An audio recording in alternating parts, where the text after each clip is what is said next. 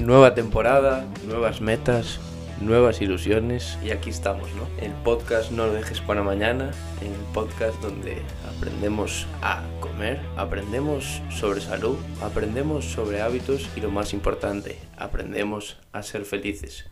Y hoy os traigo un tema bastante interesante eh, que a las personas nos cuesta entender un poco, que es el de qué hacer cuando vamos a comer fuera. Eh, al final, en este episodio, lo que quiero es darte unas directrices sencillas y muy prácticas mm, para salir a comer fuera y que no sea una fuente de angustia todo y que empiece a ser mm, algo sencillo, ¿no? Lo que viene siendo mm, un rato de calidad con gente que aprecia. Vamos a intentar desglosar el episodio por parte y primero eh, te quiero contar lo que viene siendo el punto de partida. Vamos a empezar por lo más básico y quiero que quede claro y meridiano. Todo el mundo sabe que comer una ensalada el sábado por la noche, si el resto de tu semana ha estado a tope de comida basura, no tiene ningún tipo de trascendencia. Es decir, una dieta no se arregla por una ensalada, ¿no? Entonces, eso está claro, pero cuando ponemos el ejemplo contrario, cuesta mucho eh, más entender y muchas personas creen que el mundo se acaba, ¿no? Y no es algo cierto. Al final, si tu día está lleno de alimentación de calidad, es decir, por ejemplo, huevos, carne, fruta, pescado, frutos secos, verdura, hortalizas, legumbres, cereales, etc., porque comas fuera el sábado por la noche no va a impactar de forma relevante en tus resultados eh, a medio plazo. Vamos, que añadiendo a la segunda parte de la frase quedaría algo así. Una dieta no se arregla por una ensalada y no se jode por una hamburguesa. Es el global de tu estilo de vida y alimentación lo que impactará los resultados a medio plazo. Y esto ya lo habíamos hablado en el episodio, no me acuerdo, en el del cheat meal, ¿no? Que es algo similar, que te has metido un atracón de varios miles de calorías sin parar y esto no es lo normal y se debe a dos problemas principalmente. Problema número uno, pues que seguramente algún problema psicológico puede que tengas, aunque sea profundo, ¿vale? Yo esto sin ánimo de ofender, ¿vale? Lo único que intento es, bueno, ayudarte a mejorar y joder, igual es necesario acudir a otro profesional de la salud que te ayude de verdad. Luego, la segunda parte, bueno, puede que tengas una dieta de mierda, ¿vale? Hablando claro, demasiado restrictiva, tanto en calorías como en opciones alimentarias, por lo que cuando llegas a este evento, que en principio no debería suponer nada grave, estás con tanta hambre y tantos antojos que literalmente pues no puedes parar de comer y no puedes ejercer ni el más mínimo control. Para ello, dejas de hacer esta famosa dieta y eh, literalmente empiezas a pensar en una restricción estructuración alimentaria con pies y cabeza que se debería volver la prioridad número uno. Pero bueno, dejando estos dos casos aparte, vamos a hablar de la gran mayoría de personas que al final no se engloban en grupos, eh, en los grupos mencionados anteriormente. Lo que tiene una dieta más o menos correcta y los que pueden mantener un control, que eso es muy importante. Dicho esto, diferenciamos varias situaciones en las que nos podemos encontrar y os daré recomendaciones específicas y muy sencillas para cada uno de estos casos, ¿vale? Por ejemplo, el caso 1. Caso 1 lo he titulado como comida no anticipada en un sitio guarro. en estos casos tenemos una comida improvisada, saliendo, por ejemplo, de trabajar, se decide ir um, a cenar fuera, ¿vale? Y al grupo le apetece cenar en un sitio que sabes que no va a haber ninguna opción saludable, por ejemplo, una pizzería o, por ejemplo, un kebab o algo parecido, ¿vale? Pues en este caso, eh, lo que yo te recomendaría, por salud psicológica principalmente, es que eh, desestimes estas opciones que seguro que se te han pasado por la cabeza. La opción 1, no ir, ¿vale? Si esto de salir a sitios muy guarros es recurrente, puede llegar el caso que decidas que este grupo de amigos no es el más adecuado para salir a comer fuera frecuentemente, pero si es un caso esporádico, eh, no te recomendaría irte, ¿vale? ¿Por qué? Porque si no te van a tomar de puto friki. El caso 2, o sea, el punto 2, pedir comida en un sitio aparte e ir al restaurante, ¿vale? Creo que es un engorro tanto para ti como para los demás. Aparte que es probable que no te dejen entrar tampoco con comida de otros establecimientos. Luego, el tercer punto, ir pero no comer, que eso sucede mucho, ¿no? Estar ahí de Jusmia viendo a, la gente cómo come y, no pides nada, ¿no? Vas a ser lo que te decía antes, un rarito que te van a mirar eh, mientras todos comen, ¿no? Al final vas a tener eh, típicos ruidos de estómago, la baba se te va a caer de la boca y probablemente no estés a gusto eh, en esa mesa, ¿vale? Al final, si vas a hacer eso, pues ten la cortesía de avisarles. Pues bueno, pues en este caso, en el que la frase anterior cobra más relevancia, pues no te preocupes, ¿vale? No va a afectar tus resultados a medio plazo y de verdad que, a ver, come y estate tranquilo y ya está. Sabes que cada día que comas bien, eh, si tu alimentación es adecuada y, y, demás, mañana vuelves a lo que estabas, disfrutas, pas, te lo pasas bien y listo. Eso sí, para los más fanáticos de autosabotearse, os pido por favor que eh, al día siguiente no os peséis, porque si no, pues seguramente vayáis a ganar peso, ¿vale? ¿Por qué? Porque... Eh, obviamente, lo que os digo, ¿no? Pesaréis de más, habéis bebido mucho más, tenéis mucha comida en el organismo, eh, habréis retenido agua y si os pesáis en estas circunstancias os vais a llevar un mal trago. Y lo jodido es que muchos se pesan en estas circunstancias sabiendo antemano que el peso no les va a gustar, pero lo hacen igual para regodegarse en su miseria y eso ya es masoquismo puro. Mira, sí, ayer comí más de lo que normalmente como, pues ya está, hombre. Pasamos de página, no te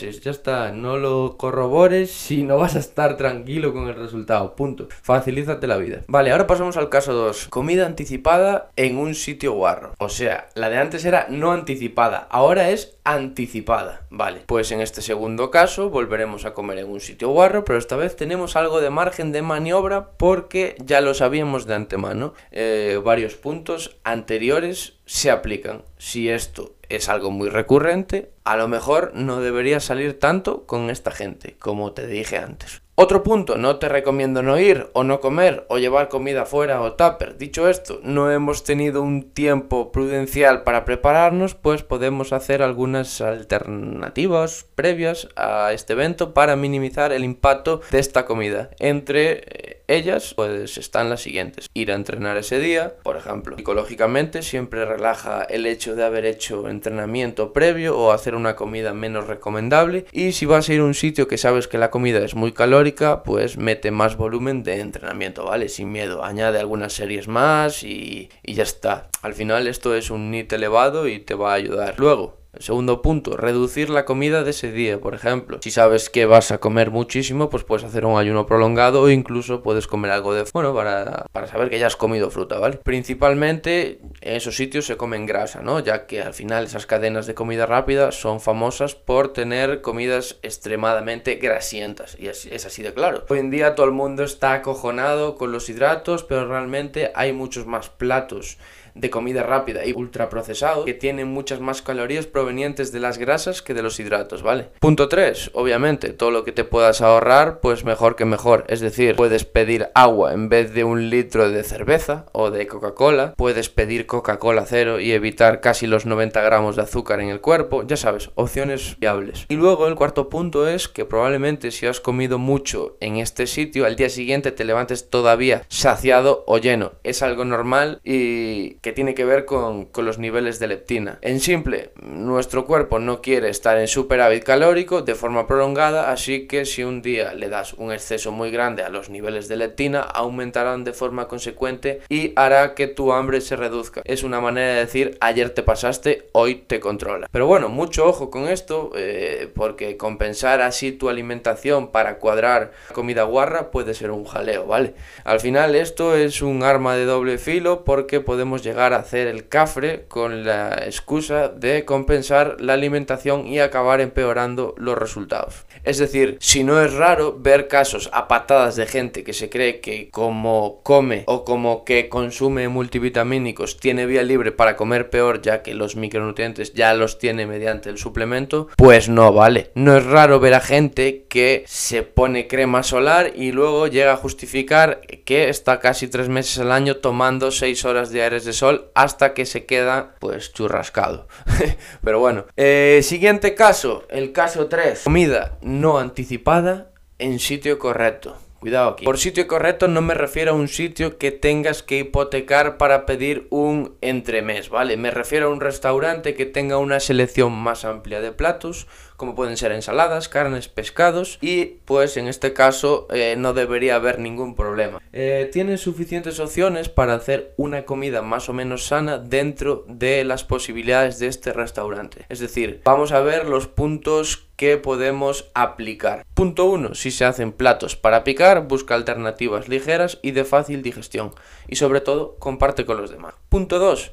De primero puedes empezar, por ejemplo, con una ensalada, que lo más seguro es que te sacie bastante mientras controlas las, calorías dentro de lo posible. El punto 3, pues de segundo plato tienes la opción de elegir algo que consumas de forma frecuente, es decir, pues puedes elegir pescados, si no sueles añadirlo, por ejemplo, en tu alimentación habitualmente, así que aprovecharás para incluir ese día algo nutritivo que no sueles comer. Es un buen logro. Punto 4. Siempre tienes alternativas y hay pequeños cambios que hacer. Si quieres controlar al máximo, por ejemplo, puedes cambiar el acompañamiento por ensalada. O si te ponen patatas fritas, siempre puedes pedir patatas al horno o arroz y ser creativo. El punto 5. Siempre suele haber un sitio para el postre, pero puedes partirlo con alguien, puedes compartirlo con tu novia, con tu pareja, etc. De forma que te quedes con un buen sabor de boca, pero no hayas comido tanto. O sea, mejor que mejor, menos calorías. A veces eh, vemos la vida en blanco y negro y nuestros pensamientos es que o como todo o no como nada, o me pongo hasta el culo y de perdidos al río. No Existe una gama de grises inmensa entre esos dos puntos de vista y creo que ahí es donde radica el verdadero equilibrio. Y por último, el último punto, se ha visto además en estudios que el orden en el que consumimos los alimentos puede alterar nuestro apetito. Es decir, si nos centramos en verduras y hortalizas primero, luego una fuente de proteína magra o más grasa y después le añadimos hidratos, probablemente estaremos más saciados, con lo que consumiremos menos al final de cada comida. Por último, el caso 4, la comida anticipada en sitio correcto. Poco más que añadir en este caso, ¿no? Es el más sencillo de los cuatro escenarios y sabemos con antelación que tenemos este evento con lo que podemos tomar medidas de forma acorde, ya sea reduciendo calorías el mismo día o el posterior y podemos entrenar, podemos reducir hidratos, podemos hacer un ayuno, etc. También vamos a un sitio que tienen una selección de platos más amplia, así que podemos tomar como válidos y aplicables los consejos anteriores. Así que nada, nada más que añadir. A modo de resumen, este episodio 20, que la verdad que me está gustando cómo me está quedando y la verdad que me veo muy suelto, pues podemos decir a modo de resumen que pensar en la nutrición como algo blanco o negro es la antesala a muchos problemas, ¿no? A, a muchas obsesiones, a muchos desórdenes de la conducta alimentaria, a malas relaciones con la comida y demás. Lo que yo recomiendo es que debemos entender que la vida tiene que tener un grado de flexibilidad y que debes permitirte no hacerlo todo al 100% y yo en esto carezco bastante, ¿vale? Pero intento aplicarlo a mi día a día, es decir, que alguna vez sin que eso repercuta negativamente en tus resultados ni en tu cabeza, ¿vale? No hace falta hacer todo ya ni todo al 100%, date la libertad de no ser perfecto siempre y entender que si llevas un estilo de vida adecuada y una alimentación saludable, un único día haciendo las cosas mal o no perfectas no va a alterar en absoluto los resultados de forma significativa. Y ya estaría, hasta aquí este episodio 20. La verdad que me he visto bastante suelto, espero que te haya servido y como siempre me podéis escuchar en Apple Podcasts, Google Podcasts, iVoox o Spotify. Y, muchísimas gracias, la verdad, estoy muy contento por estar de vuelta, he aprobado todas, y ya me queda muy poco para ser dietista y la verdad que cojo con mucho entusiasmo esta última etapa del ciclo, que son las prácticas, y tengo una sorpresa. En octubre empiezo la carrera, el grado de nutrición y humana y dietética, y estoy muy ilusionado también. Así que nada, nos vemos en el próximo episodio, episodio número 21, y seguramente sea una entrevista a uno de los cracks y pioneros de la nutrición española. Un saludo y muchas gracias por estar ahí detrás.